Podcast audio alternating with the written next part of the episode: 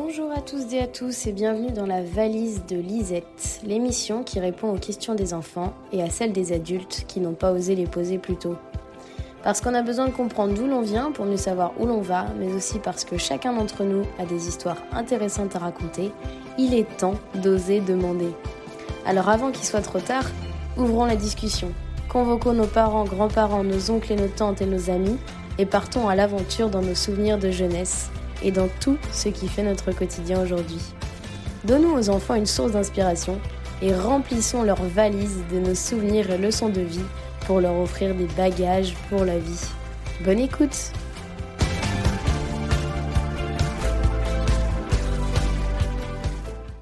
Aujourd'hui, nous rencontrons Michel. Avec Michel, on a parlé de son métier de moniteur d'auto-école, donc des voitures anciennes, de l'apparition du permis moto et du moment où les femmes ont enfin pu apprendre à conduire. On a aussi parlé de ses années de bénévolat à la Croix-Rouge. Et enfin, Michel nous a confié son ressenti sur la difficulté d'être parent aujourd'hui. Un programme vaste mais très enrichissant et qui amène à la réflexion. Je remercie Michel de nous avoir partagé une partie de son histoire et j'espère que l'épisode vous plaira. Bonjour Michel, tu vas bien? Je vais très bien. Euh, eh bien, on est parti. Oui. Euh, Est-ce que tu peux nous parler, alors, en quelle année tu es né? Et euh, nous parler de ta naissance déjà euh, Voilà, Oui. Alors, en 1948, c'était le jour des fêtes Dieu. le jour des Ouais. fêtes Dieu. Oui, c'est important parce qu'à cette époque-là, on dessinait des choses sur la route avec de la sueur de toutes les couleurs. Et c'était vraiment très, très, très beau. Donc, la fête Dieu, c'était quand au printemps C'était le- au mois de juin, c'était le 6 juin. Ok. hein. Mais bon, ça dépend des années. Là, moi, c'était, je suis né le 6 juin. Et c'était le jour des fêtes Dieu. C'était pour fêter quoi, la fête Dieu? Dieu. la fête... Ah oui, ok, fête Dieu. euh, Fête, fête de Dieu. Ok. Non, je pensais, tu sais, D apostrophe Y. Ah non, non, non. Ah, pas. pas du tout. Non, non, non. non. Ah, oui. Ah bah, tes grands-parents ont dû t'en parler. dé- C'était formidable. On décorait les- le, le centre des, des petites bourgades, des, des petites communes. Et c'était une beauté incroyable. Donc c'était sur les routes, des dessins. C'était sur les routes. Ah oui, des dessins. Hein, euh, Alors, euh, souvent, euh, une grande partie des- de tous les anciens participaient. Et on prenait de la sciure dans les menuiseries. Et il y en a qui teintaient la sciure. Alors, elle était toutes les couleurs. Et on faisait des dessins, mais sur toute la traversée de la, de la- de la commune. Ah Hein ouais, ah, je De- connaissais pas. Ah, tu connaissais pas? Non. Non, mamie, elle m'avait parlé des chars fleuris. C'est peut-être le même jour, je sais pas. Ah, ah non, ça c'est autre chose. Ouais, ça c'était euh, souvent au mi-carême, au mi-carême, Ouais. les chars fleuris. Mais euh, alors, euh, on, donc on dessinait des choses sur la route, et puis il y avait dans 5-6 endroits des, euh, pas le nom exact, des reposoirs, c'est ça, voilà le vrai nom, les reposoirs. Alors chaque quartier avait un reposoir, et là on fleurissait énormément. Hein, et le jour des fêtes de Dieu, il y avait une procession, et on s'arrêtait prier devant chaque reposoir. Ah, et le prêtre était euh, dans la procession, hein, il était sous un chapiteau, un petit chapiteau porté avec quatre personnes, avec quatre pieds. On appelait ça un dais, D-A-I. Et donc, le prêtre était au milieu avec euh, l'ostensoir et le, le stick consacré à l'intérieur, Ah le ouais, un- Sacré-Cœur. ok.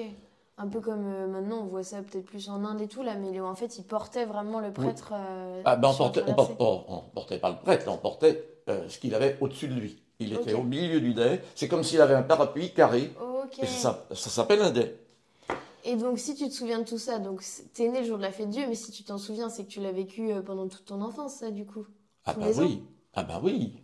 Ah, je sais pas en quelle année ça s'est arrêté. Bon, j'avais encore, oh oui, 13-14 ans. Hein, et juste, jusque-là, tous les ans, c'était comme ça. Et tout le monde pratiquement participait, au moins 80% de la population. C'était vraiment génial. Ouais, et puis j'imagine qu'avec les copains et tout, c'était le moyen de se retrouver aussi, d'être ensemble, Euh, tout ça. non, c'était surtout la relation entre les anciens qui nous montraient leur savoir-faire, hein, à, à dessiner tout, à teinter la sciure et tout, à monter les reposoirs et tout, à celui qui sera le plus beau. C'était la relation plutôt en- entre plusieurs générations. Et puis bon, on était, euh, il y avait euh, combien, peut-être bien 80, 90% des- de la population qui était croyante. Oui, c'est vrai. hein. Ça n'a rien à voir avec, notre époque. Tu te souviens d'un exemple de dessin que vous faisiez par terre? Des, des formes, des formes, des, des- carrés, des triangles, mais on jouait avec la couleur et tout. Et puis surtout, beaucoup de fleurs, beaucoup de fleurs. Les enfants avaient des corbeilles au- autour du cou et ils jetaient des pétales de fleurs. Tu vois, il y a plein de fleurs en ce moment. Moi, je- hein, et on jetait des pétales hein, euh, autour du nez du prêtre. Tu avais un nombre de fleurs, c'est incroyable. Donc il avait- on dessinait, il y avait des fleurs aussi dessinées avec de la sueur et tout. Ok, d'accord. Ah oui, Ouais, Ça devait être très joli. C'était très très beau. Si tu en parles aux anciens, euh, ça ce sont des souvenirs. euh, Des ouais, des souvenirs de rassemblement, de. Ah, ah oui, oui, oui. hein. Et puis quand même, c'était toute beauté. hein. Ça serait là maintenant. euh, Les jeunes, avec les appareils photo, on prendrait des photos partout. Ah, C'était une époque où il n'y avait pas d'appareil photo. Ouais, Il n'y en avait pas. les souvenirs sont dans la tête. Les souvenirs sont dans la tête. Ouais. Donc, euh, t'es né jour de la fête Dieu. Est-ce que tu as eu des frères et sœurs? Oui. Une sœur qui a un an plus que moi et un frère, six ans de moins. Ok. Donc, vous êtes t'es né dans une assez grande famille, quand même, euh, de 5. Trois, non. oui, oui, Oui, mais ça avec fait parents, oui. ouais. Euh, Qu'est-ce que tu te souviens de ton enfance? À quoi est-ce que tu t'occupais? Peut-être à quoi est-ce que tu jouais Oui, alors nous, les jouets, ça n'avait rien à voir, là. On jouait avec des, des, des choses très très simples, des brouettes en bois. Je euh, m'amusais à tourner les brouettes à l'envers, hein, et avec une ficelle autour de la roue, à ti- à tirer pour faire tourner la roue, tu vois, c'était des jeux tout simples. Ouais. Hein, en- Avec les copains, eh bien, on n'avait pas de ballon, euh, on était hyper pauvres par, partout, dans toute la commune, très, très pauvres. Et on jouait au ballon, mais avec une boîte de conserve, des trucs comme ça. Et quand tu dis très pauvre, sur le coup, vous, vous aviez pas conscience que c'était Non, pauvre ah non, pas du tout. étiez- Et on était heureux. Ouais. On était heureux, mais mon premier Noël, euh, je ne sais pas si je vais pas partir- partager l'orange avec ma sœur. Ou on a eu une chacun, je ne sais plus. Mais non, tu vois, c'était ça. Mais pas de cadeau, rien. Ouais, vraiment. Hein, et quelques années après, j'ai mon oncle qui est un menuisier qui m'a fait une petite brouette en bois. Et ça, c'est le cadeau, le Ah bah premier oui, cadeau hein. de Noël. euh, Voilà, une année, on avait quelques mandarines. Hein, et au bout de quelques années, quelquefois, on avait trois ou quatre euh, crottes de chocolat. Parce que. Mais tout le monde était dans- pareil. Donc, euh, on ne ressentait pas la pauvreté. Et euh, mais du coup, si l'orange c'était un cadeau, vous mangez pas beaucoup de fruits et tout ça, enfin, c'était. Ah bah non, Ouais, c'est ça. ah bah non, hein, on mangeait ce qu'il y avait dans le jardin. Hein. Donc vous mangez Hein, bah, des, choux, des trucs comme ça qu'on n'aimait pas. Mais, ah bah oui, hein, la, euh, la nourriture n'était pas, n'était pas aussi sophistiquée que maintenant. hein. Ouais, vous mangiez ce que vous aviez chez vous. Ah bah oui, puis, qui euh, puis, euh, si tu m'aimais pas, eh ben, t'allais au lit sans manger. ouais, c'est vrai. Ah bah oui, mais c'était l'époque. Hein. Et euh, alors, tes parents, ils étaient agriculteurs ou pas? Oui, c'est ça.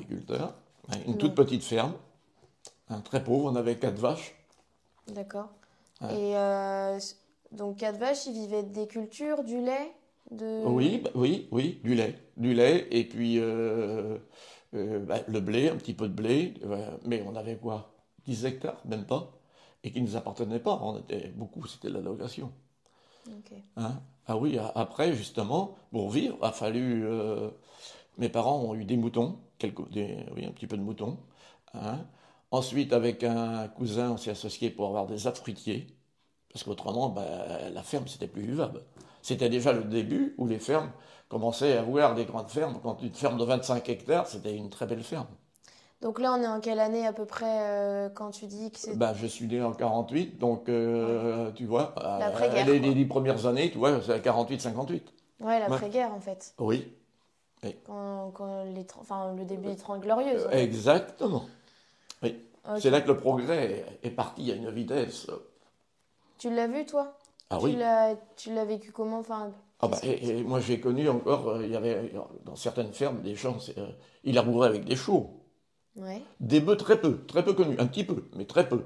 Ah, mais les chevaux, pas de problème. Après, il y a eu les premiers tracteurs. Et mon père était dans les premiers. Il n'avait pas peur. hein. Et les parents avaient fait un emprunt, puisqu'il n'avait pas d'argent, avec un vieux tracteur et tout. Hein, mais c'était avec des roues en ferraille. Ah ouais Hein? Ah ben oui, avec un cercle en ferraille. Donc en fait, le premier tracteur, c'était, il y avait un moteur, mais il n'y avait pas de pneus et tout ça. Oui, et puis c'était tellement dur à démarrer que des fois on le laissait tourner toute la nuit. Il marchait au gazogène qu'on appelle. Fallait un temps fou pour le mettre en route. Et donc il- ce premier tracteur, il a servi à remplacer les chevaux euh, dans la labourée. Oui, exactement. Et à entraîner les, la- les premières batteuses. Parce que c'était pas des moissonneuses batteuses, c'était des batteuses, elles restaient sur place. Hein, donc, euh, fallait, elle, avait quand même des roues, des roues, des roues en ferraille au début, c'était avec des chevaux. Et puis après, on a mis des pneus. hein, et puis, on tractait avec le tracteur. On allait de, on allait de ferme en ferme. Mon, mon père faisait l'entreprise de battage. Et toi, tu l'aidais dans tout ça? Euh, ben, un tout petit peu parce que j'étais trop jeune. Ouais. Juste pour la- vers la fin, avant que les moissonneuses batteuses arrivent, hein, là, je l'ai aidé un petit peu. Pas énormément, parce que j'étais aux études, moi. hein. Ouais. J'ai mes études agricoles de 14 à 17 ans. Donc justement, ouais, c'est ce que j'allais te demander ensuite. euh, donc, euh, tu es allé à l'école, Oui. forcément. Euh, Est-ce que la moyenne à l'école, elle était bonne? Non. Je n'étais pas un très bon élève. Hein, j'ai redoublé, mais j'ai récupéré après. C'est-à-dire que je suis arrivé donc au, certi- au certificat à 14, à 14 ans que j'ai eu, hein, euh, en ayant redoublé, mais en ayant récupéré. hein. Donc, Euh, Quand tu dis récupérer, c'est ressauter une classe oui, Ok. Oui, c'est- c'est un peu bizarre, mais il faut savoir que l'instituteur venait chercher le lait tous les soirs et il habitait pratiquement en face chez nous. J'avais des parents durs, surtout ma mère. Ma mère. hein. Et donc, euh, ben, elle avait les résultats de la journée sans arrêt. Et je pensais à faire beaucoup de bêtises, plus qu'à apprendre mes devoirs. Et puis eux, en ferme, ils n'avaient pas le temps de s'occuper de moi. Ça veut rien dire, parce que ma sœur, qui avait un an plus que moi, était la première à l'école avec 18-19 ans, et elle n'a jamais été aidée. Ouais. Mais moi, j'étais plutôt un cancre. Alors, t'étais puni, j'imagine, des fois. Ah Ça m'est arrivé de rentrer à 21h le soir. L'instituteur et l'institutrice, ils mangeaient devant moi. Et tu faisais, c'était quoi ta punition Faire des lignes? Non, c'était quoi? Euh, ah, oui, recopier les devoirs. Oui, euh, copier 50, 100 fois. Ah bah oui. Ah ouais. Oui, oui, oui. Et quand tu dis des bêtises, t'as un exemple de, de petites bêtises que tu pouvais Ah, faire? oh, bah, na- n'importe quoi, envoyer des boulettes de papier, faire des avions de papier, n'importe quoi. euh, Tout pour... distraire les copains pour les faire rire. euh. ah oui. Oui, oui, j'ai- j'étais puni. Quand j'arrivais chez nous, ma mère, elle mettait une ficelle au pied de la table. Mais bon, je soulevais la table, je faisais sauter la ficelle quand elle était perdue. Elle mettait une ficelle au pied de la table et t'attachait à la table? Ah bah oui, mon frère, c'était la même chose. Et du coup, vous vous attendiez? Eh, eh, c'était exprès, non mais pour, pour qu'on fasse nos devoirs. Mais on les faisait pas plus. Parce que c'était une époque où on avait des- ce qu'on appelait les leçons à faire le soir. Il y avait beaucoup de devoirs. Ah, beaucoup de devoirs. Mais moi, je préférais aller avec mon père sur le tracteur Bah oui. hein, ou aller euh, m'occuper des vaches, des trucs comme ça. Donc l'école, c'était vraiment pas ton truc. Non, pas du tout. pas du tout. hein. Euh, J'ai commencé à travailler aux environs de 14 ans. Et j'ai eu mon examen. Et puis après, bien, comme à 14 ans, on te demande bah, qu'est-ce que tu veux faire dans la vie? Bah, ben, Je n'en savais rien. Je connaissais que l'agriculture, comme pratiquement tous les copains. hein. C'était euh, agricole à je ne sais pas combien de pourcents. Hein. Et là, euh, comme je n'étais pas un bon élève, on m'a envoyé dans une école semi-disciplinaire agricole à Pouilly-les-Poncets. Six semaines sans revenir à 14 ans. Oula Oula Oula C'était dur. Alors, donc t'as passé ton certificat d'études en CM2, là, enfin, euh, je sais pas comment ça s'appelait, si c'était le CM2. Alors, on avait pas. des- alors on- il y avait le certificat alimentaire, ça devait être à 12 ans. Après, le brevet supérieur, moi, je ne l'ai pas passé. Euh, C'était très, très dur. Ma soeur l'a passé. Hein, euh, et ensuite, on passait le certificat d'études. Comment ça s'appelait Le vrai nom Certificat de fin d'études, ou je ne sais pas comment, à 14 ans. Ok, donc toi, t'as Mais il fait... n'y avait pas de sixième. La sixième venait d'être créée. Il n'y en avait pas à car c'est un tout petit, une petite commune. Il fallait aller à Candé. Et il n'y a que mon frère qui a fait la sixième. Hein, il a six ans de moins que, que moi. que moi. Du coup, toi, t'as pas fait la sixième, mais t'as J'ai fait pas quoi fait de sixième. J'ai de, mon- de 14 ans, le certificat de fin d'études, là, Mhm. je suis passé à l'école agricole. Ok, donc en fait, t'es resté dans la même école jusqu'à 14 ans. Oui. Ouais, en fait, il n'y avait pas de collège, quoi. Non, Le collège, non, non, été, non. Et il y avait l'école des garçons et l'école des filles. Hein. Ouais, c'est ça. On ne pas mélanger. Hein. Ouais, ouais. Ok. Ah. Donc ça jusqu'à 14 ans. Et là, à 14 ans, tu dis que tu pars 3 semaines, Six semaines. 6 semaines. Ouais. La première Et- année, c'était six semaines, c'était comme ça. C'était des Salésiens. Les Salésiens, euh, c'est Don Bosco, un saint, hein, et la famille salésienne qu'on appelait. Alors, il y avait des prêtres, il y avait des frères, et il y avait des laïcs consacrés. D'accord. Et donc c'est là, où tu as commencé tes études d'agriculture. Oui. Alors là, c'était très, très, très strict. hein. Une discipline de fer. Alors là, ça m'a maté. hein. Alors là, je me suis mis à bosser comme un dingue. Et, et- alors certains avaient fait de la sixième, ceux qui, étaient, qui habitaient auprès d'Angers, des grandes villes, avaient fait de la sixième, eux. Parce que la sixième, elle, elle commençait, mais il fallait les payer, donc il y avait très peu de familles euh, qui, qui envoyaient d'ailleurs leurs enfants. euh. Ceux qui, qui partaient en sixième, c'était souvent ceux qui apprenaient très bien et qui voulaient continuer leurs études. Et donc, euh, la première année, ben, c'était très, très, très dur parce que j'étais largué complètement. En plus, je n'avais pas fait d'algèbre. C'est quoi l'algèbre? Alors, l'algèbre, parce que tu as les maths euh, normales, Ouais. hein, et l'algèbre, si tu sais, avec x, y, là. Ok, Hein les lettres, enfin les maths C'est ça, lettres. on appelait ça l'algèbre. Ça venait de commencer. Et moi, bien sûr, euh, dans une petite commune, nous, l'instituteur ne connaissait même pas. Et donc toi, tu arrives et là, tu dois faire Je suis arrivé donc là- là-bas. alors, la, la plupart, ceux qui habitaient auprès d'Angers, euh, avaient fait des, la, la sixième, ils avaient fait de l'algèbre. Donc la première année, j'ai été largué. La deuxième année, je me suis mis à bosser comme un dingue, comme un dingue. J'étais même terminé premier. Waouh Ah ouais. Mais, par contre, j'aurais pas pu faire de grandes études, car tous les soirs, je terminais avec de l'aspirine. Une tête euh, Ah ouais. Un- ah, incapable. Ça te fatiguait en fait. Ah là là, j'avais des maux de tête, mais j'ai eu des maux de tête pendant mon enfance. Alors, étant adulte, non. Mais dans mon enfance, énorme. Énorme, énorme. J'étais très souvent malade. Et la troisième année, bon, j'ai relâché un petit peu. Hein, euh, mais je terminais comme dans les premiers, puis j'ai eu tous mes examens. euh, on appelait ça le BA, brevet d'apprentissage agricole, le BPA, brevet professionnel agricole. Et là, j'ai été reçu euh, sans problème. Donc tu as eu tous tes examens au Oui, final et tu as fini. voilà. En fait, il suffisait de trouver le domaine qui te plaisait et puis tu t'es mis à, à Euh, non, c'est pas ça. Je pense que les garçons ont mûri beaucoup plus tard que les filles. Et moi, jusqu'à 14 ans, et mon frère était pareil, c'était le jeu. Pour nous, on avait envie de jouer, toujours.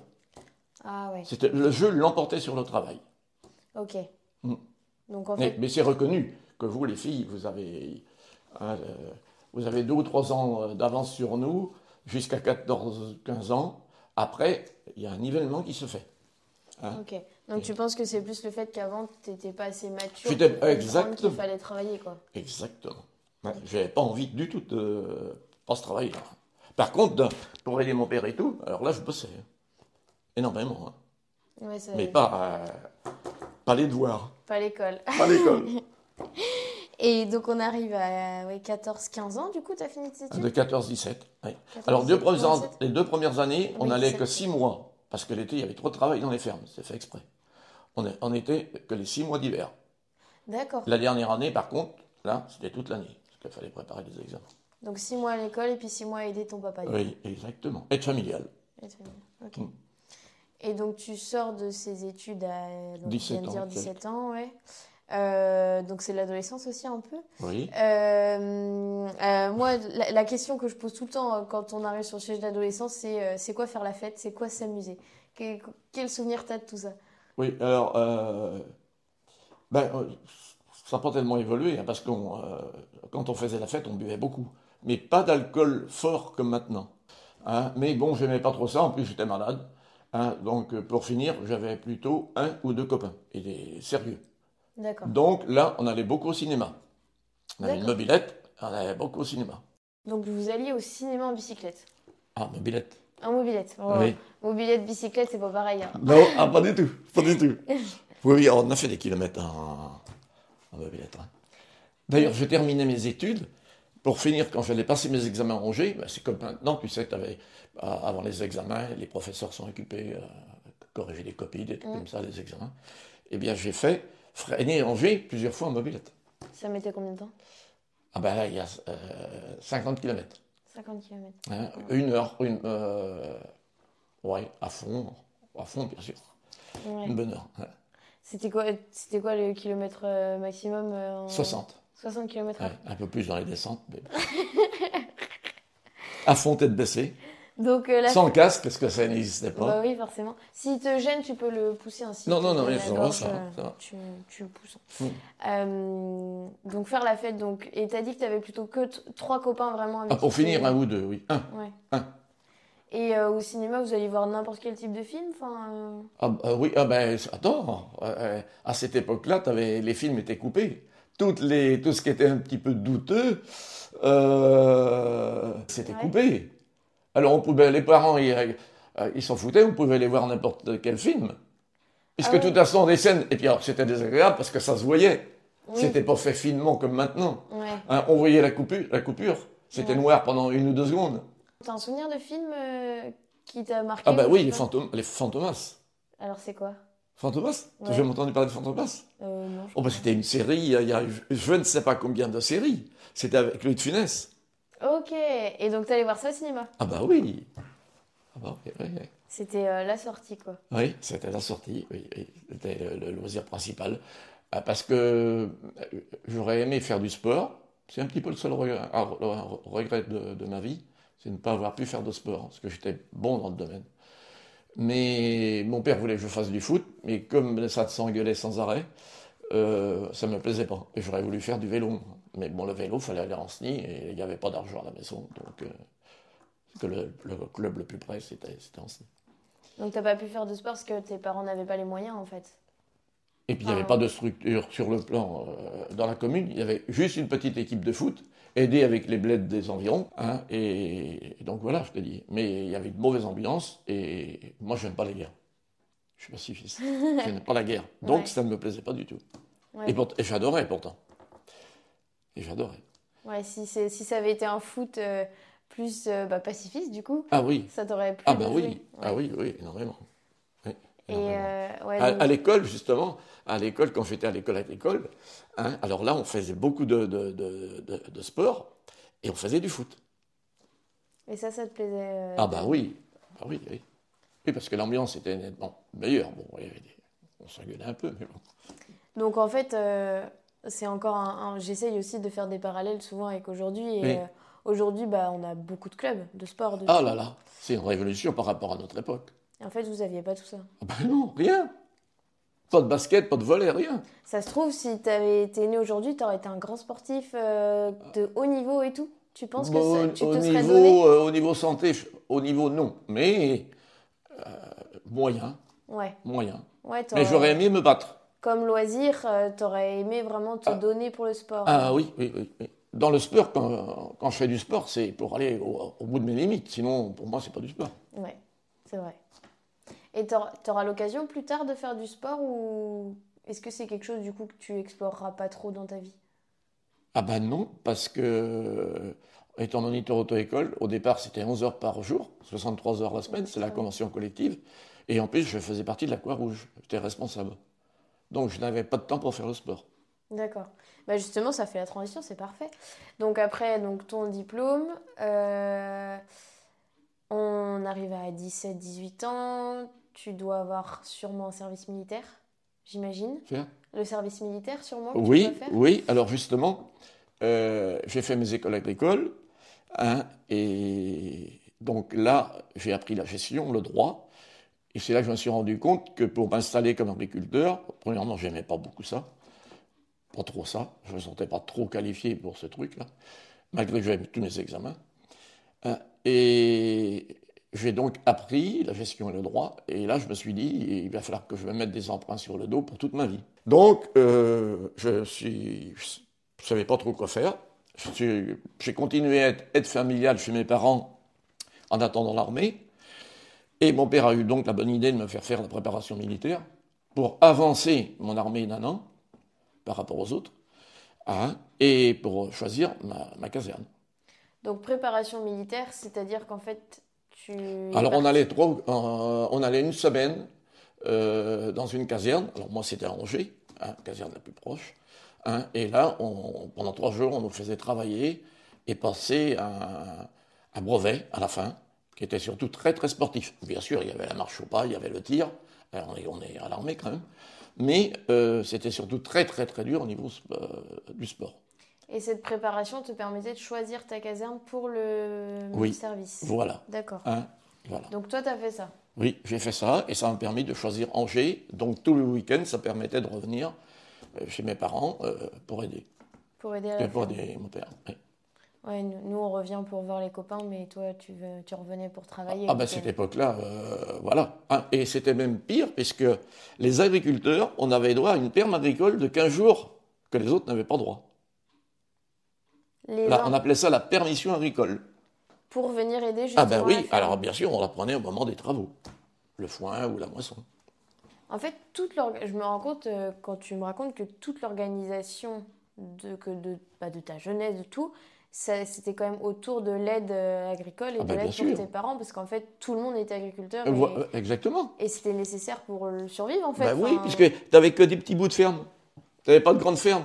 Donc tout le monde, pratiquement, était en ferme. Il y avait juste le centre-bourg. D'ailleurs, à l'école, c'est marrant parce qu'il y avait, euh, on va dire, une scission. Avais les, on appelait ça les gars du bourg et les gars de la campagne. Ah ouais? Ça se mélangeait pas trop. Ah, et moi, nous, on était prêts entre les deux parce qu'on était relativement près du bourg. Ah et mes parents étaient très investis dans la paroisse, les écoles, tout ça. Parce que qu'est-ce qui différenciait un gars de la campagne et un gars du bourg? À part, mis à part, bah, bien sûr, qui était de la campagne et du bourg. Mais oui, mais euh, alors au niveau vestimentaire, déjà, souvent, il y avait une petite différence. Et bon, souvent, il était un peu plus aisé financièrement, ceux du bourg. Ah, bah oui, tu avais le maire, tu avais le secrétaire de mairie, tu avais l'instituteur, tu avais, tu vois, les, artisans, l'épicerie, tout ça. Tu un niveau un petit peu plus élevé que celui de la campagne. Il parlait un petit peu mieux. Ah ouais, donc ça Ah bah oui, hein. Donc toi, ah bah, Très souvent, d'ailleurs, on entendait les gens dire oh bah, c'est un bouseux, un bouseux. Ça voulait tout dire. Et donc, euh, les enfants du bourg n'étaient pas copains avec les enfants euh, Non, non, c'était pas. Non. Un bon, peu... Oh, bah, euh, bon, on se mélangeait comme quand il y avait des jeux, parce qu'on était plus forts qu'eux. Hein. Bah oui, j'imagine. ah bah. C'est un peu la guerre des boutons, quoi. Exactement. Exactement. Ok. Donc, du coup, toi, tu fais ce service, euh, cette préparation militaire, et tu pars ensuite au service militaire, du coup Oui. À Angers. À Angers, oui, au 6e génie. Hein. et ben, mon père voulait que je sois mécanicien pour apprendre la mécanique. Hein. et puis, ben, suite à la rencontre d'un adjudant-chef euh, qui connaissait mon père, hein, je, suis, je suis devenu moniteur auto-école. Dans l'armée Dans l'armée. Donc, tu as tu as passé ton. Alors, est-ce que du coup, tu as été moniteur pendant le service militaire? Euh, Ou est-ce que, enfin, je sais pas, le service militaire, est-ce qu'il y avait une formation que tous les, tout le monde faisait? Ou est-ce que du coup, toi, non, tu as été moniteur euh? ah, Alors, non, parce qu'on euh, faisait tous nos classes, qui duraient environ, je crois c'est six semaines. Hein. Alors, oui, deux mois à peu près, deux bons mois. Et là, c'était normalement, c'est obligatoire. Normalement, tout le monde fait ses classes. Hein. Et ensuite, tu es dispatché bah, il y en a qui sont mécaniciens, il y en a qui sont routiers, il y en a qui font la marche, euh, il y en a qui font des études pour devenir, pour, euh, on appelle ça suivre le peloton, c'est-à-dire monter, hein, alors euh, caporal, caporal-chef, sergent, adjudant, adjudant-chef, etc., etc. Alors ceux-là, ils, font des études, ils font beaucoup de marches, là c'est carrément l'armée. Ouais, pour espérer qu'ils restent dans l'armée, ces gens-là. Ah oui, oui, oui. Et toi, non, toi, tu t'es retrouvé un jour au milieu d'une cour et il y a un monsieur qui t'a dit Attends là, je reviens. Oui, un adjudant-chef qui connaissait mon papa. Et moi, que je ne connaissais pas, hein, euh, bon, je savais que mon père avait entendu parler, mais je ne le connaissais pas. Et lui m'a reconnu parce que je ressemble beaucoup à mon père. Voilà. Et de mécanicien, je suis passé moniteur auto-école. Donc c'était, il t'a dit, c'est plus, ça va être oui, c'était, oui, tu vas être au chaud, hein, tu vas avoir tes, tes salles, tes véhicules, tu vas presque être ton patron, quoi. Et, c'était vrai. donc, j'ai passé une armée euh, pas mal du tout. C'était bien. Et tu, tu, tu m'avais pas dit que tu étais l'un des, des Ah oui, oui, pour finir, pour finir euh, euh, je formais les moniteurs. parce qu'il fallait les former, les moniteurs. Ils n'étaient pas formés quand arrivé à l'armée. De toute façon, le civil, ils n'ont rien, à, rien à faire à l'armée. Donc, voilà, ils prennent des gens. Tiens, ben toi, tu seras moniteur. Et oui, le moniteur, il faut le former. Alors j'avais des salles, des véhicules à ma disposition et je formais les moniteurs. Sur tous les véhicules de l'armée Peu importe Ou c'était quel. Oh, bah non, c'était les Jeeps, surtout les Jeeps à ce moment-là. Ouais. Et puis après, c'était des, des, Citroën, des U23. Je n'ai pas appris sur les GMC, ça dépendait des casernes. Donc, euh, donc du coup, tu as passé ton permis avant, bien sûr, forcément, si tu es arrivé et t'a. Alors, j'avais le permis avant, mais de toute façon, ça compte pas. Donc, on repasse le permis dans le dans militaire ah oui, donc en fait, tout ce que tu as fait dans l'armée, ça ne comptait, comptait pas, dans le civil. Non, Et donc, quand tu es ressorti, tu as fait quoi? Eh ben, J'avais plus rien. Hein, et donc là, bon, bah, je, ça me plaisait d'être moniteur auto-école. Et surtout que c'était une période où les femmes, les filles et les femmes se mettaient à passer le permis et il n'y avait pas de moniteur. Donc, fallait, il y avait une attente était énorme. Donc Il y avait fait, une demande euh, incroyable. donc le fait que les femmes aient l'autorisation, elles, elles se ruaient un Ah bah oui, ah bah oui. Et donc là, euh, alors le- l'examen était très très très dur. Hein, il fallait avoir 21 ans. Bon, euh, on, les a- on était deux, on avait à peine 21 ans, donc on a fait une demande au préfet. Bon, on nous disait qu'on on était trop jeunes, qu'on n'allait pas nous le donner. Et puis en fait, euh, bon, j'ai fait une formation à Belle-Bay, à Angers, pendant un an à peu près. Donc une demande au préfet pour pouvoir passer la formation de moniteur. Oui, C'est ça. oui. avant 21 ans. Avant 21 ans. Mm. Alors que c'était 21 ans normalement que vous Oui, deviez là, avoir. euh, cette époque-là, c'était 21 ans. Et euh, donc, si. euh, Enfin, à l'époque, normalement, tu aurais dû reprendre la ferme de tes parents. Tu disais tout à l'heure Oui, que du coup, oui. tu pouvais pas parce que financièrement, ça aurait coûté trop Voilà. cher. Et donc, euh, et donc, du coup, tu t'es dit, je fais moniteur. Oui, Tu as exactement. passé cette formation. Oui. Et j'ai été reçu. Tu as mis toutes tes économies. Et quand même. tous- ah bah oui, j'en avais très peu. Donc, puis en, en plus, à la sortie de l'armée, donc j'avais pas le droit d'échouer. Si tu échouais, tu n'avais plus rien. Plus rien. Et tu as réussi. Et j'ai réussi. Été reçu. Et donc, tu es devenu moniteur. Voilà. Et alors là, bah, j'avais du travail, euh, même en sortant de l'armée, puisque l'adjudant-chef, ben, je te dis, dans toutes les auto-écoles, ils recherchaient des moniteurs. Donc, il y avait euh, une auto-école à, je sais pas, quoi, un kilomètre de la caserne. Hein. Donc, dès la sortie de la- de l'armée, j'ai été embauché. Et tu as fait ce métier combien d'années au final? Tu as fait ça toute ta vie? 39, ah oui, 39 ans d'affilée, au même endroit à Châteaubriand, donc avec deux patrons différents. Et tu as beaucoup travaillé. Beaucoup d'heures, il me semble. Ah bah oui, beaucoup d'heures, beaucoup d'heures, parce que bah, comme je faisais tout, parce que bon, je suis tombé sur un patron, alors celui d'Angers, euh, je n'ai pas voulu continuer à Angers. Premièrement, c'était très désagréable avec les bouchons. Il fallait calculer, parce que je n'avais pas le droit d'être une minute en retard. Ah ouais. Parce que les rendez-vous, hein, c'est 8h à 9h, 9h à 10h, 10h à 11h, tu ne peux pas décaler. ouais. Et donc, euh, il y avait une demi-heure pratiquement où il n'y avait plus de leçons. Hein, euh, C'était le stress pour arriver à l'auto-école à l'heure. Donc ça ne me plaisait pas du tout. hein. En plus, euh, je trouvais que bon, ce patron-là n'était pas consciencieux du tout. Voilà, donc... Et il y avait déjà les bouchons, du coup. Il y avait déjà les bouchons sur la route. C'était déjà. ah bah oui, ah bah oui, dans les, dans les centres-villes, ah oui. Et euh, Surtout qu'il n'y avait pas le, le réseau de transport en commun comme maintenant. il n'y avait pas vrai. les métros, on n'avait rien. Pas, les- Ouais, donc pas de train, rien. Ah ouais, c'est vrai. Tout était en voiture, tout se faisait en voiture. Oui, Et euh, justement, bah, du coup, donc tu as, dû en conduire des voitures. Est-ce que tu as des choses peut-être à raconter sur l'évolution des voitures euh, Quelle voiture vous conduisiez au début Quelle voiture euh, aujourd'hui? Ah, ah, ah oui, bah oui, bah oui, c'était des voitures, elles avaient trois vitesses. Alors que maintenant, on conduit des voitures qui en ont cinq, voire six. Hein Trois vitesses? à trois vitesses. C'était une 4L, trois vitesses. Donc euh, première euh, jusqu'à combien de kilomètres heure 40 Peut-être 30 Euh, oui, c'est ça, à peu près, oui. À peu près 30, oui. Hein, la deuxième était un peu plus longue. Hein, puis la troisième, on la prenait ben, à 80. Alors ça faisait beaucoup de bruit, ça vibrait de partout. C'était très court. Alors on avait 4L et R8. Et bon, je fais 1m80, donc j'avais les genoux qui tapaient dans le tableau de bord. Et on, ronzait- on fallait rester 11 heures comme ça.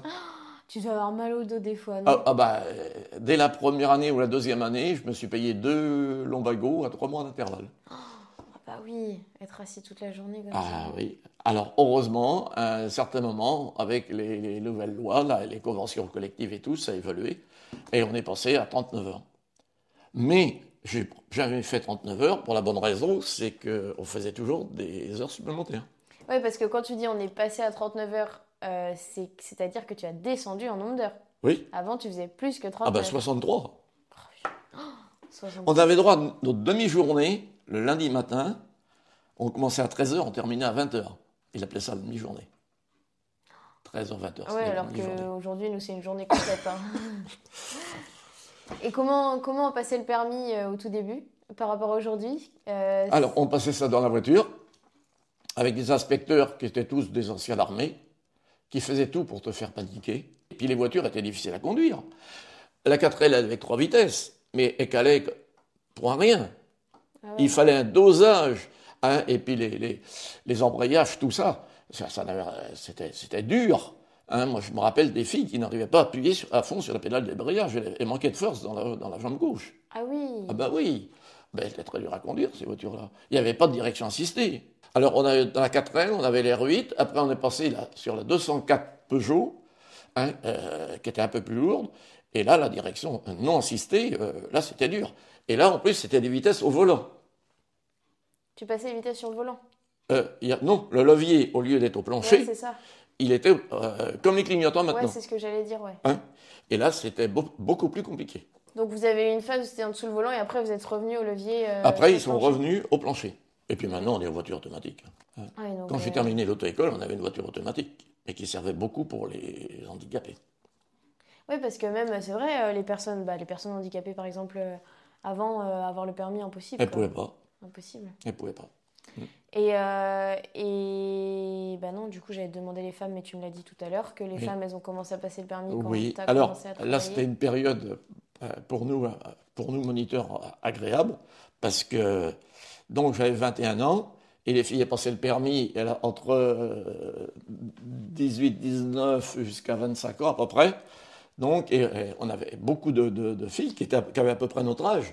Donc, euh, si tu veux, c'était pas euh, moniteur-élève, c'était plutôt copain-copine. C'était Ouais, ouais, très agréable. Attention, on faisait le travail, mais euh, c'était une super ambiance. Ouais, c'était, vous discutiez et tout. Bah parce oui, que- oui. euh, D'ailleurs, la plupart des filles et des femmes ne voulaient pas aller avec mon patron, qui était beaucoup plus âgé et beaucoup plus dur. Elles voulaient venir avec moi. Ouais, C'était ah oui, un oui. peu la star, quoi. Tout le monde Non, voulait mais venir c'est- avec oui, mais c'est bah, oui, mais c'est une question d'âge. Parce que là, on est dans les années 70, du coup. Alors, euh, 48 et 20, longtemps. 68, 70. 70. J'ai commen- ben, j'ai commencé le 2 janvier 70 exactement, euh, dans le civil. hein, Ok.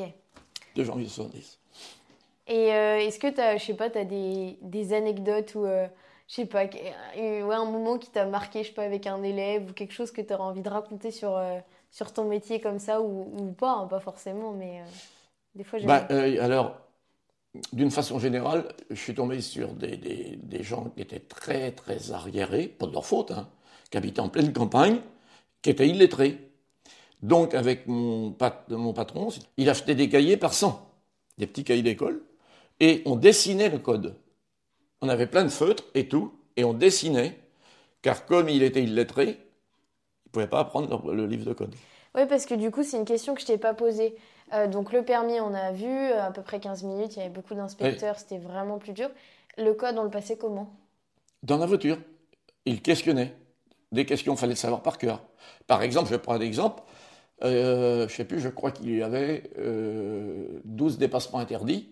On te demandait de réciter les 12. Par exemple, interdit de franchir une zone continue, interdit de doubler quand t'as le panneau, interdit de doubler dans un virage, dans un. Je crois qu'il y en avait 12. Faut déjà, pour quelqu'un qui est lettré, il faut déjà les retenir. Mais tu n'avais pas que les dépassements interdits, tu avais tous les cas d'imitation de vitesse. Euh, en ville, en campagne, tu avais les stationnements interdits. Stationnement interdit en ville, stationnement interdit en campagne, avec toutes les règles. Où est-ce que je stationne euh, en ville, en campagne, tout? C'était énorme, énorme. Le livre de code était, très, très, très épais. hein. Puis c'était un condensé, le livre de code. Un jour, j'ai voulu éliminer tout le surplus pour euh, faciliter euh, aux gens qui avaient de la, qui avaient de la difficulté. Je n'ai pas pu, on ne peut pas enlever un mot. Tout est important. C'est un condensé. C'est très dur à apprendre, un code de la route. Parce que euh, c'était toi qui formais aussi au code de la route. Ah ben bien sûr. Bah oui, parce que non, mais. Ah ben oui, mais on avait des cours de code. Je passais des fois euh, l'après-midi à faire que du dessin, que des cours de code, qui duraient une heure. Ok. Ah oui, il y avait beaucoup de gens à problème. hein. Et puis il y avait des personnes de 50, 60 ans, 70 ans. Qui venait passer le permis. Ben oui. Enfin, je m'attendais pas à tout ça, encore une fois, c'est pas Ah ben surprise. si, moi c'était c'était une partie de ma vie euh, euh, incroyable. Et puis j'ai eu la chance avec mon patron, euh, ben, parce qu'il y a eu une évolution, et il y a eu après les permis moto. Parce qu'il faut savoir qu'à mon époque, au départ, la, mo- la moto, c'était, il y avait trop de meurtres en France et on avait interdit la moto. Il n'y avait pas de moto. Ah ouais, donc la moto a été est sortie en France, il y a eu trop d'accidents, c'était trop dangereux, donc elle a été supprimée. Voilà. Et là, ils ont recommencé à peu près en, dans les années 71-72, un truc comme ça. Et donc, là, mon patron, donc on a, avec mon patron, on a acheté une moto. Et là, euh, il avait monté des doubles commandes sur une moto, c'était hyper dangereux. On montait derrière pour apprendre au candidat. Alors là, un stress, des frayeurs Oh, tu m'étonnes. épouvantables. Oh bah oui. J'ai vécu ça pendant quelques années. Ah bah alors là, euh, je sais pas quand. Comme tu sais, je suis encore en vie. Ensuite, on suivait, on a acheté une deuxième moto, on suivait.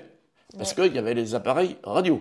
C'était un peu mieux. talkie-walkie, mais qui marchait très très mal et ça posait énormément de problèmes. Alors, heureusement, ça s'est amélioré. hein, Et maintenant, on suit en voiture avec l'appareil. Ouais. On conduit à une main. hein. Ah ouais, donc les motos c'était stressant. Et puis du coup, j'imagine, euh, donc la voiture, quand t'es arrivé, toutes les femmes voulaient conduire, donc il y avait du monde. Mais la moto, du coup, si elle est arrivée en France, qu'elle a été supprimée, qu'elle est revenue, quand le permis a réouvert, Ah bah, c'est pareil, oui. Il devait y avoir et, plein et de puis, monde aussi. et puis, il n'y avait pas de moniteur. Bah, bien sûr, oui. oui. Hein. Ouais, malgré que ça coûtait quand même un petit peu cher. Et puis, pour finir, eh ben, il y a les femmes qui se sont mis à passer le permis moto. Ah bah oui, du coup. Voilà. Et, les, et le problème qui se posait, c'était les personnes petites de taille. Car, assises sur la moto, les pieds ne touchent pas terre. Ah bah oui. Et elles voulaient passer quand même le permis moto. Et alors? Alors, ah ben, je chutais sans arrêt. Mais elles sont résistantes au mal beaucoup plus que les hommes, mais ça on le sait. Hein, et alors là, c'était quand même dur. hein.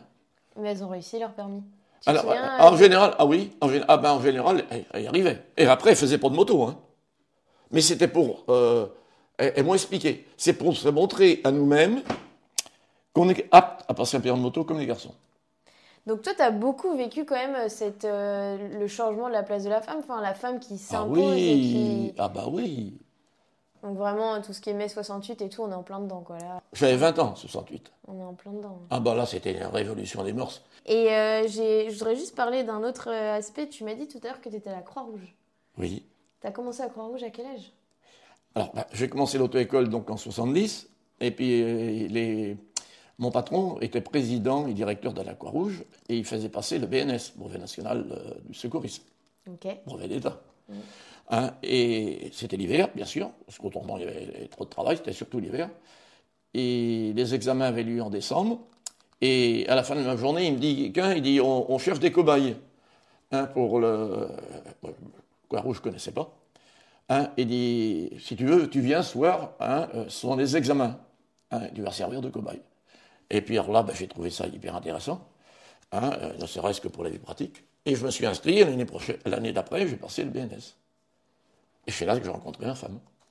Qui était à la Croix-Rouge Oui, Elle mais, était- mais après moi, donc j'ai donné des cours. Ok, donc elle a voulu passer aussi le BNS. Du Bah coup. oui, parce que son papa était secouriste bien avant moi. D'accord.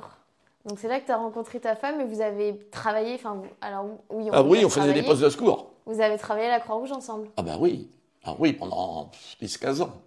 Donc quand tu dis poste de secours, euh, alors moi la Croix-Rouge, Eh ben, je la euh, vois sur des grands événements, tout ça. vous- Eh ben, exactement. euh, je suis devenu responsable des postes de secours jusqu'à Nozay. Je m'occupais de 55 postes de secours par an. Et sans parler de ça, fallait que je trouve donc le personnel avec responsable de poste et tout. Et tu étais moniteur aussi en même temps quand même. Moniteur auto-école. Tu avais tout ça à faire en même temps. Oui, mais là c'était le week-end, les- la Croix-Rouge. Oui, ou le soir. Et le euh, soir. des Ah ben les réunions, on en avait à peu près deux par soir, deux ou trois. Ah ben oui, oui. ben, Par semaine plutôt, non? Par semaine. Ouais, c'est ça. Ah ben là, j'ai donné, on a donné. hein. J'ai donné, hein, beaucoup. Et euh, oui, alors donc les postes de secours, ben, c'était tous les motocross, c'était obligatoire, Ouais. les courses de chevaux, les courses de vélo, Donc ça, les c'est grandes un- manifestations. c'est un- C'était ton loisir, on va dire. C'est ce que tu Non, mais on mettait en pratique ce qu'on avait appris. Et puis ben, j'aimais bien, j'avais déjà euh, rendre service. Ben, J'ai vu des cas très Ouais, graves. Hein. Je transportais des gens à l'hôpital parce qu'à ce moment-là, il y avait très peu d'ambulances. On avait un véhicule, c'était une estafette, Croix-Rouge. On avait le droit de transporter. Et on transportait des blessés graves à l'hôpital. Quand tu dis estafette, je vois pas ce que c'est. une Si, petite- c'est un fourgon. Ok.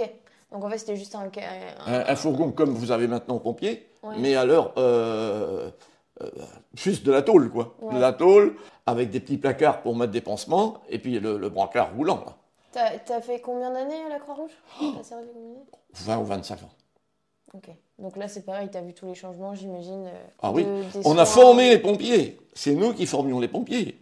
Les pompiers, ils ramassaient les blessés comme un sac de patates. Moi, j'ai vu des accidents, on est tombé de se battre parce que les pompiers avaient ça dans la tête. Faut pas laisser le- la personne sur la route. Elle était fracturée de partout. On la mettait, ah ben il a, hop, et comme un sac de patates sur le brancard, et hop, à l'hôpital. Parce que les pompiers sont arrivés après la Croix-Rouge, en fait. Les pompiers, c'est. Ben, il y avait déjà des pompiers, mais volontaires, sans formation. Ouais, c'est ça. Et donc, c'est la Croix-Rouge qui les a formés. Qui a. D'accord, ok. Et au bout de 10 ou 15 ans, c'est eux qui nous formaient. En fait, vous, ce que vous faisiez à l'époque, c'était le rôle des pompiers aujourd'hui, un peu. Exactement, plus, euh, mais exactement. Bon, alors donc, euh, donc tu as fait moniteur toute ta vie, la Croix-Rouge, tu as fait plein d'autres euh, bénévolats, euh, j'imagine. Je pense qu'on n'a pas assez d'une discussion pour parler de tout. on va passer aux questions un peu plus de la fin. Oui. la première, c'est est-ce que si tu avais une ressource culturelle, ou, enfin, c'est-à-dire un livre, une œuvre, un film, que tu aimerais recommander En fait, Là, l'objectif, c'est de passer à des questions un peu plus aussi en se disant qu'est-ce qu'on peut transmettre aux jeunes, quel message un peu tu as envie peut-être de faire passer? Est-ce que tu as une ressource que tu auras envie de partager? Bah, À mon époque, justement, je ne lisais pas. Hein. Euh, il y avait très peu de livres. Il y avait que les, familles euh, aisées qui avaient quelques livres. Donc, ouais, toi, tu n'as pas beaucoup lu? Non, et je lis beaucoup, beaucoup maintenant. Hein. Donc, euh, bah, je, dis aux jeunes surtout, lisez beaucoup quand même, parce que les réseaux sociaux, c'est quand même différent. Rien ne remplace un, bon livre ou une bonne revue technique, tout. Dès qu'on a un doute, on peut revenir dessus et tout. Je pense que la lecture, c'est quand même quelque chose d'hyper important. Ok, donc ouais, pas de titre en particulier, mais vraiment, quand vous voulez apprendre quelque chose, prenez un euh, livre sur le sujet. Euh, exactement, que ce soit pour les plantes, pour le jardin, n'importe quoi. Je suis très curieux, donc euh, je vais dans un endroit, hein, au niveau des plantes et tout. Bon, s'il y a une revue, je la prends. J'aime bien visiter les jardins fleuris, les, parcs, euh, tout ça. Ok. Euh, si tu avais un âge euh, auquel tu pourrais revenir, est-ce que tu, tu, aurais. Enfin, à quel âge tu reviendrais? Je pense que l'adolescence, c'est la partie. La, enfin, je pense la période de la vie la plus riche, la plus. comment dire La plus riche, la plus dangereuse. On peut perdre sa vie en quelques secondes à l'adolescence. Terrible. Mais euh, je pense que c'est très riche, à tout point de vue. C'est une richesse incroyable et, qu'elle ne dure pas longtemps. Hein. La découverte, je oh. pense, c'est ça qui. Bien, la découverte dans tous les sens. Hein. Ah, et en plus, bah, quand on organise quelqu'un en pleine forme, hein, donc il peut te permettre de, bonnes journées et, des nuits. tu vois, des, non, mais des soirées, tu vois, c'est. Oui, c'est. Je pense que c'est une période qui m'a marqué qui m'a marqué énormément. Après, bon, euh, bah, tu à papa et maman, il y a les enfants, tout, tu as moins de temps disponible, c'est très beau, hein, euh, la période aussi avec les enfants, jusqu'à l'âge de 4-5 ans, là, c'est une richesse incroyable. Parce que du coup, on n'en a pas parlé, mais donc toi, tu as été papa, enfin, tu es papa, tu as eu deux enfants, c'est ça hein? Oui. Et puis, tu as, des petits-enfants et quatre petits-enfants. Ouais. Mmh. Donc tu dirais que l'adolescence c'est bien, mais au final... Euh, l'adolescence et puis donc le, le, début de la vie. Euh, avec les enfants euh, jusqu'à 5-6 ans. Après, bon, ils ont leur tempérament, là ça devient un petit peu plus inséré, puis bon. Et euh, alors, ma dernière question, c'est est-ce que tu un dernier conseil pour les jeunes, un message, quelque chose que tu auras envie de faire passer, de, transmettre? Aux jeunes, bah, la prudence. La prudence, la méfiance. On vit dans un monde qui est dur, très difficile, où il y a beaucoup de mensonges. C'est très difficile d'avoir la vérité. Et par rapport à nous, la grosse différence, c'est que les parents sont démunis euh, dans l'apprentissage avec leurs enfants. Mais complètement démunis. Ce n'est plus les parents qui forment les enfants, c'est le, groupe, les, ce sont les réseaux sociaux et le, groupe d'amis. Hein, les parents, euh, ils ne maîtrisent plus l'apprentissage. Et la difficulté, donc parents à l'heure actuelle, c'est de dire non. Je me rappelle, il y a une émission à la télé où on interviewait des gens qui avaient 25-30 ans, en leur demandant si vous aviez un reproche à faire à vos parents, ça serait lequel? De ne pas nous avoir dit non. Et c'est très difficile de dire non à un enfant. C'est tellement facile de dire oui. À l'heure actuelle, les enfants sont turbulents, on les met devant la télé ou devant leur console. Et ça, eh, ça fait peur. Et je plains les parents, Actuellement, c'est très difficile d'être parent actuellement. très, très difficile. Très difficile. Et ça, hein, euh, j'en suis sûr et certain. Et je serais parent à l'heure actuelle, je serais comme eux, euh, je ne sais pas comment je ferais. Tu penses que toi, c'était moins dur à ton époque quand tu as éduqué tes enfants? Oui, oui, oui. C'était oui, c'était moins dur. Et en plus, on a eu deux enfants, on n'a pas eu de problème. En plus, tu n'étais pas trop, trop turbulent. Mais ça, ça vient également de, l'ambiance familiale des parents et des grands-parents, parce que les grands-parents euh, jouent un rôle également. Hein. Ouais, la famille élargie, moi, c'est un La famille élargie. Que j'essaye beaucoup de, bah, que j'étudie enfin, que aussi, puis que j'essaie de transmettre aussi avec ce podcast, c'est vrai, c'est euh, Oui. cette idée de famille élargie où euh, aujourd'hui, les... enfin, je disais ça l'autre jour, beaucoup de parents se sentent dépassés, même déprimés. Euh, Il y a beaucoup de mamans, par exemple, qui sont déprimées après la naissance de leur bébé, Oui. parce qu'en fait, elles se retrouvent seules à s'occuper du bébé. Alors que c'est pas naturel pour les êtres humains d'éduquer un enfant seul. Un enfant, il doit être éduqué par bien plus de personnes que Ouais, juste ouais. ses parents. Ben, bien sûr. Et, euh, Ouais, ouais. et c'est vrai que ça fait peut-être partie aussi de ça, du fait qu'ils se sentent dépassés. Et du coup, voilà. Donc ça résonne avec euh, ce que j'ai lu il y a pas longtemps. Oui, et la euh, difficulté, tu vois, ma fille, elle, quand elle est partie aux États-Unis, elle nous a dit il nous manque les grands-parents. C'est la seule chose qui nous manque, il nous manque les grands-parents. Ah ouais Quand ils ont eu leurs enfants tout petits là-bas. Parce que. euh, Ah ben, avec 365 jours sur 365, on les a avec nous. Ouais, c'est vrai. Il avait quelques amis, mais pas amis au point, tu peux pas avoir quelques instants, tu peux pas te faire des amis vraiment intimes et leur confier tes enfants et, et tout. C'est compliqué. Hein. Et dit, il nous manque les grands-parents. Et c'est pour ça qu'ils sont venus. Hein, et voilà. Mais ils grandissent vite. Hein. Et aujourd'hui, toi, tu vas aller voir, du coup, maintenant. Ah ben oui. T'en profites à fond. Ah ben, euh, euh, voilà. Si je me suis payé un van, c'est parce que ma fille habite en loin. Je ne peux plus le faire en une journée. Euh, je sais que ça va pas durer beaucoup d'années maintenant. Hein. Faut profiter, quoi. Faut... Dès que tu peux, tu vas les voir. Ah ben ça. oui. Hein. Et eux ont besoin de nous. Eux, hein, c'est réciproque. C'est bien. Parce qu'on sait que malheureusement, hein, ben, la, la- la plus âgée, l'aînée, elle, elle va partir euh, sans doute à l'étranger et tout. Ça y est. c'est- Ouais. Ah oui. Ça passe vite. Hein. Mais c'est un bonheur. De... C'est un bonheur.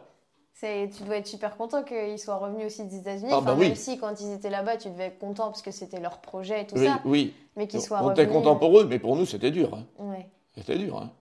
J'étais combien Quatre fois aux États-Unis, dont une fois tout seul. Hein. Pas facile, surtout quand tu connais pas l'anglais. Ouais.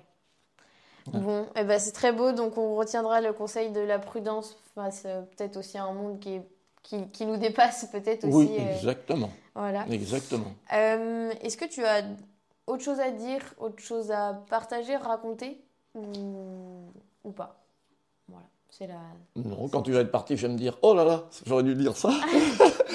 Bon, Mais après, à brûle euh, pour point. euh, On, peut, on, pourra, on pourra envisager de refaire un épisode. hein. si tu si as plein de choses, tu dis Oh là là, j'aurais dû raconter ça, j'ai pas parlé de ça. Les, les discussions, c'est fait pour être arrêté, repris. euh, Exactement. Donc voilà. Exactement. Bah, merci beaucoup pour tout ce que tu nous as raconté. C'était Merci Maud. très très enrichissant. Merci Maud. Bah, Et je vais essayer de raconter euh, tel que. Ouais, bah, c'était super. C'est bien parce que c'est encore frais. Ouais, c'est ça, Hein ça, Bah oui. ça ravive la mémoire. euh, Oui, et puis- oui, et puis oui. voilà. Bah, merci beaucoup. Voilà, l'épisode touche à sa fin et j'espère qu'il vous a plu, qu'il vous a inspiré et vous a appris des choses. J'ai déjà hâte de vous partager le prochain épisode où nous partirons à la rencontre de... Voilà, l'épisode touche à sa fin et j'espère qu'il vous a plu, qu'il vous a inspiré et vous a appris des choses. J'ai déjà hâte de vous partager le prochain épisode où nous partirons à la rencontre de Pierre. Dans cet épisode, vous entendrez parler de sujets pas toujours faciles. La Seconde Guerre mondiale, puis celle d'Algérie. Vous entendrez parler de la maladie de sa maman, de la rencontre de son père à 6 ans et de tous ces moments où il a grandi éloigné de sa famille. Et pourtant, Pierre le dit très bien, il n'a jamais été malheureux parce qu'il a toujours été aimé.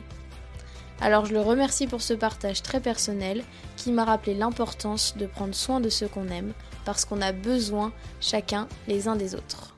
En attendant, je vous souhaite de vous raconter vos plus belles histoires pour laisser à vos héritiers le meilleur de ce que vous avez appris. À bientôt Ah oui, et euh, au fait, juste avant de partir, n'oublie pas de t'abonner au compte si c'est pas déjà fait, de laisser une évaluation, un commentaire ou une petite note. Déjà, moi, ça me fait super plaisir, ça me motive à continuer. Et ensuite, c'est grâce à toutes vos petites actions comme ça que le podcast peut continuer de grandir et que je peux tout simplement continuer de faire un épisode par semaine. Alors, je compte sur toi et merci d'avance.